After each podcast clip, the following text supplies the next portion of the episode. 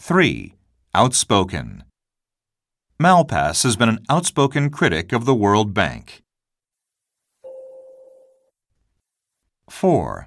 Sweeping. The legislation also included sweeping tax cuts for companies, lowering the corporate rate to 21% from 35%.